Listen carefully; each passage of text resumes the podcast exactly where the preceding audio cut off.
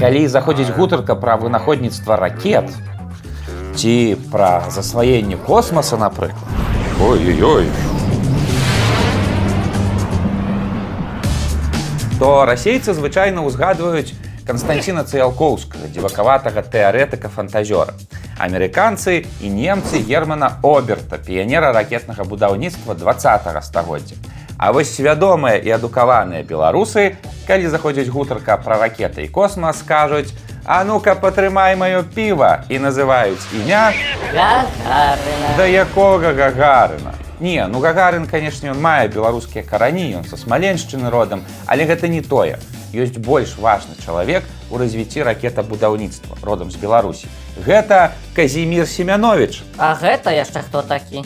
Божачкі, невучы, вы не чулі Казіміра Семяновича, ці вы ў школе вучыліся? Ну добра, сядайце паўтульні і слухайце уважліва. Сёння мы пагаворым з вами пра чалавека, які жывучы ў 17 стагоддзі апярэдзіў развіццё сусветнага ракетабудаўніцтва на 200 год і адпаведна моцна паўплываў на яе станаўленне. Пра літвіна Казіміра Семяновича.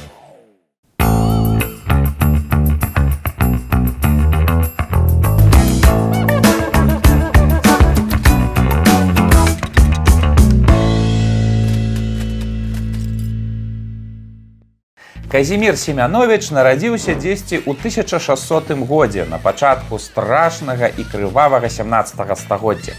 Дзе ён дакладна нарадзіўся, невядома, але сам Казімір неаднойчы называў сябе літвінам, грамадзянінам вялікага княства літоўскага. Таксама мы не ведаем, дзе Семянович вучыўся. Магчыма, у віленскай акадэміі. Бо па ягоных тэкстах бачна, што Казімір атрымаў дзесьці бліскучую адукацыю. Ну, альбо вельмі шмат займаўся сам. Самаадукацыя руліць. І тое праўда. У ютубчыку цяпер усё ёсць. Хочаш манікюр вучыся рабіць. Хочаш ракеты. Ну, ютубчыку туды яшчэ не было, але упартасць робіць цуды. Семянович мімаходзь узгадваў, што яго з самага дзяцінства цікавіла піратэхніка і артылерыя. Вось чаму феерверкі так прыгожа лятуць і ўзрываюцца. Чаму гарматныя ядры лятуць рознай хуткасцю і на розную адлегласць. Як агулам зрабіць артылерыю больш эфектыўнай. Вось менавіта з-за гэтай цікавасці Семянович і выбраў сабе вайсковую прафесію. Мы ведаем, што падчас смаленскай вайны 1632-34 гадоў ён удзельнічаў у аблозе крэпасці белы, цяпер это ў цвярской вобласці. Сілы рэчы паспалітай там былі магутныя 30 тысяч жаўнераў і каля 150 гармат. Але негледзячы на гэта ўзяць крэпасць з тысячным гарнізонам яны не змаглі. Магчыма, на той аблозе Семянович быў якраз пры гарматах, і там ён убачыў недасканаласць і хібы айчыннай артылерыі. Колькі каш страляе? 300 метраў? Ай, паспрабуем, каб на 500 угасіла, ось сюды ў жарало. Можа, не трэба? А трэба, а чаму не? Для навукі, для людзей, для будучыні. Яно ж казённае. А яшчэ его калі коркам заткнем, жарало, яно ж, напэўна, будзе лепей працаваць. А? Можа, дакладна не трэба? Давай, давай, палі, палі. Давай, падпаляем. О,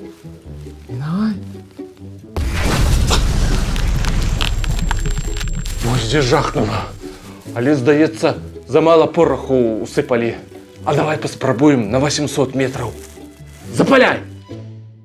Таксама Семянович удзельнічаў у бітве з асманамі пад Ахматавым у 1644 годзе, дзе быў уражаны выкарыстаннем ворагам піратэхнікі. Асманы ў пэўны момант выпусцілі дымавыя шашкі, каб схаваць сваё адступленне. Во як можна, падумаў наш герой.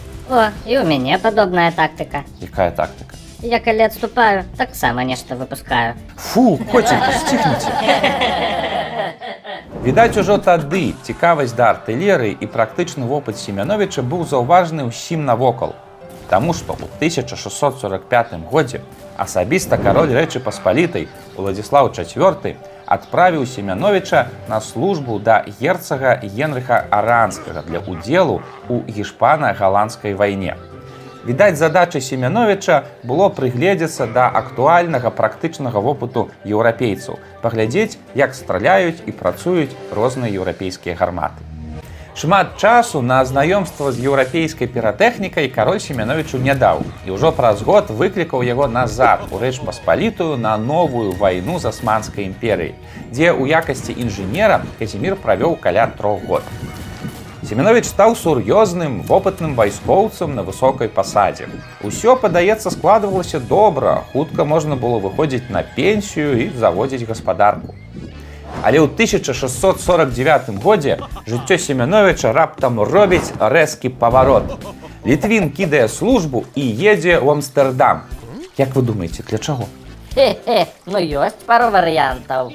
Вы здзівіцеся, Семянович едзе ў Амстердам, каб напісаць там кнігу, кнігу свайго жыцця. Вось гэта паварот. Ну так, нечаканае рашэнне для вайскоўца. Існуе версія, што ён пасварыўся са сваім начальнікам і з-за гэтага сышоў са службы. Але ўсё ж лагічней выглядае, што ён рыхтаваўся да такога развіцця падзей. Як я ўжо казаў, Семенович у сваёй кнізе ўзгадваў, што ён з дзяцінства цікавіўся артылерыяй. І напраўду, праз усё жыццё ён спецыяльна ездзіў на войны, каб бачыць там артылерыю. Ён прачытаў процьму кніжак. Ён сам асабіста праводзіў шматлікія доследы. Ён вывучаў тыя навукі, якія звязаныя з артылерыяй, піратэхніку, скульптуру, гідраўліку, акустыку і відавочна людвісарства. Што? Людвісарства. Гэта навука такая па адліву буйных рэчаў з каштоўных металаў. Найперш гарматы і званы. Ну, гэта не зусім навука, это хутчэй мастацтва, хаця ў Еўропе гэта часцей называлі рамяством. Вось, дарэчы, гэта нявызначанасць якраз моцна і напружвала семяновича. Ён некалькі разоў піша пра гэта ў сваёй кнізе, бачна, што яму гэта праблема набалела. Вось у чым была праблема. Стварэнне гармат это вельмі складаны тэхнічны працэс. Як гэта не дзіўна, не зусім вайсковы. Людвісары адлівалі не толькі гарматы, а, напрыклад, яшчэ і гарадскія званы. Таму стварэннем гармат у сярэднявеччы, а нават часам і абслугоўваннем іх на полі боя займаліся не вайскоўцы, а цехавыя майстры, ну, бок цывільныя людзі.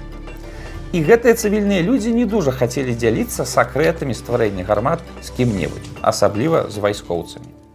Чаго вам вайскоўцам выдаць усе сакрэты артылерыі, каб вы людзей пазабівалі? О, тук-тук, хто там, вы ж пустыя галовы, вы ж нічога мазгамі не варушыце. Што з вами гаварыць? А вы рамеснікі, вам што? А вам абы грошы толькі золата зарабіць. Што як можна з вами размаўляць пра высокія матэры, пра навуку, пра ідэі, А вы філосафы? Ну, вам толькі ўсё эфіры, А гэта ж звычайная рэч, матэрыяльная, гэта ж гармата. Ідзіце вы адсюль усе, чаго вы ўсе прыперліся да мяне? За, скажем так, монополіі людвісарства ў сферы артылерыі на сярэдзіну 17 стагоддзя накапілася вельмі шмат праблем. Ну, найперш, развіццём артылерыі займаліся не навукоўцы, а рамеснікі. Рамеснікі, ў сваю чаргу, хавалі шматлікія сакрэты і веды пра гарматы, іх функцыянаванне.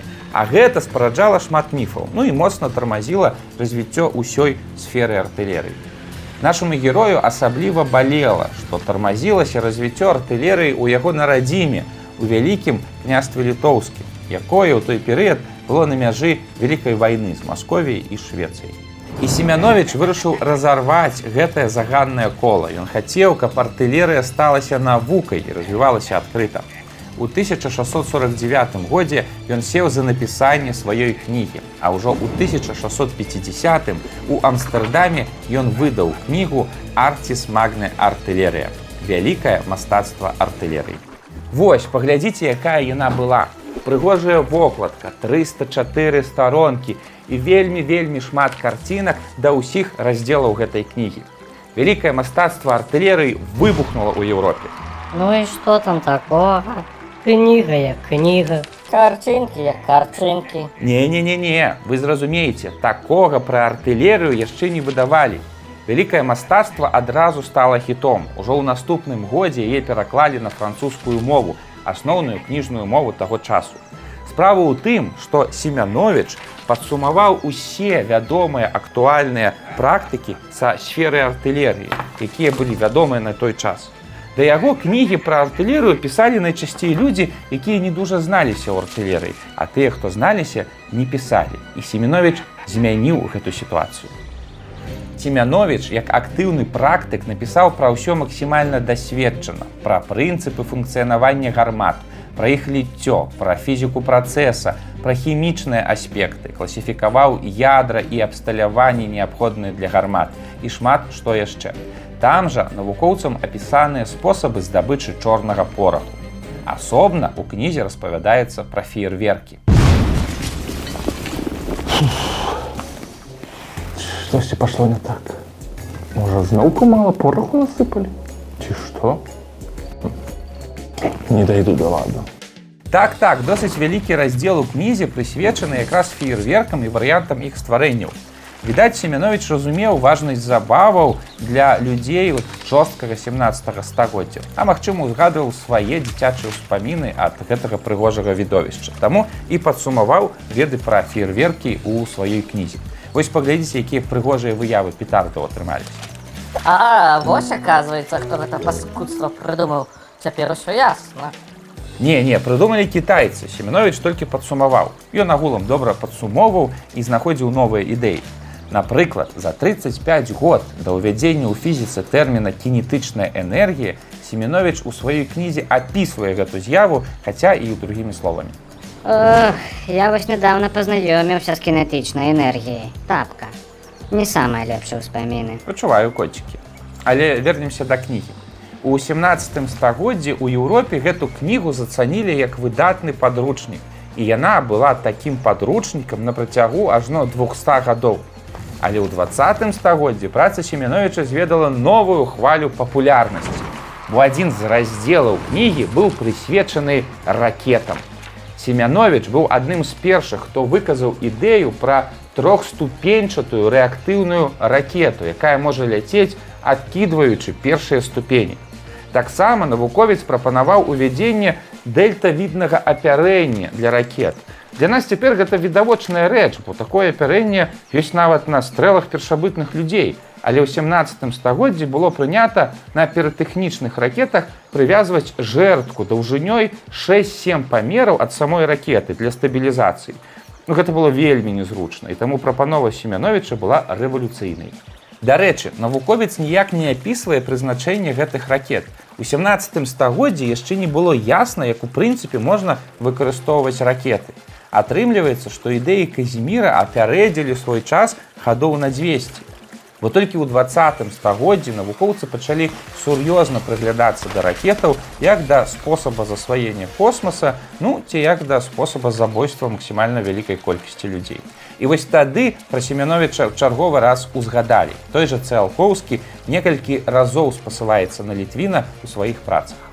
Карацей, праца семяновича сталася падзеяй у еўрапейскім навуковым свеце і заставалася ёй да два стагоддзя. І можа быць, якраз гэта і прывяло да хуткай смерці даследчыка, як ты не дзіўна гучыць. Бо ўжо праз год пасля выдання кнігі у 1651 годзе Семянович раптам знікае. Як знікае? Ну вось так бясследна. Хм, мо ён на ракете паляцеў? Куды? На Марс, як Ілон Маск. Ну, Цікавая версія, такую яшчэ ніхто не прапаноўваў. Але факт застаецца фактам. Пасля гэтай даты мы больш нічога не ведаем пра Казіміра Семяновича. І вось што цікава, у сваёй кнізе даследчык падрабязна апісваў, што ў яго ўжо гатовая да выдання наступная частка кнігі пра асадныя тэхнікі, зброю і іншыя цікавыя і рэвалюцыйныя рэчы. Вось жа нечаканае знікненне піратэхнічнага майстра разам з відавочнай незадаволенасцю ўсіх лідвісараў Еўропы з-за таго, што Казімір Семянович раскрыў іх сакрэты. Побач са знікненнем другой часткі кнігі спарадзіла процьму таемных версій пра тое, што Казіміра Семяновича забілі праз змову. Гэта версія мае шмат хібаў і наўрад ці будзе калі-небудзь даказаная, як зрэшты і аспрэчаная. Таму нам застаецца толькі факт. Літвін знік разам з другой часткай сваёй кнігі. Хлопцы, а вы дзе? Я тут, а вас няма. Ілон Маск, я чакаю цябе. Знік, але застаўся ў гісторыі. Вялікае мастацтва артылерыі стала настольным падручнікам для ўсіх еўрапейскіх спецыялістаў гарматнай справы на наступныя 200 год. Па ім вучыліся, правяралі гіпотэзы і прасоўвалі гэтую навуку. Менавіта Семянович зрабіў першы крок для таго, каб артылерыя сталася адкрытай навуковай сферай, як і іншыя. Ох, не ведаю, як там з артылерыяй, але фейерверкамі то ён дарма заняўся. І ікаўка пазней ад іх. Ну так, ёсць такая праблема. Навука заўсёды ідзе поруч з вайсковай справай і гэта вялікі маральны выбар для ўсяго чалавецтва. Але звернем увагу на адно. Семянович адзін з самых выбітных нашых навукоўцаў у 17 стагоддзі і ён усюды называў сябе літвінам. Сваю кнігу ён спяшаўся напісаць у тым ліку для таго, каб умацаваць артылерыйскае мастацтва на радзіме, якая якраз тады у 1650-х годах уваходзіла ў перыяд страшных войнаў. Кожны ратаваў радзіму як мог. Семянович праз вайсковы падручнік, спрабуючы з рамяства зрабіць навуку.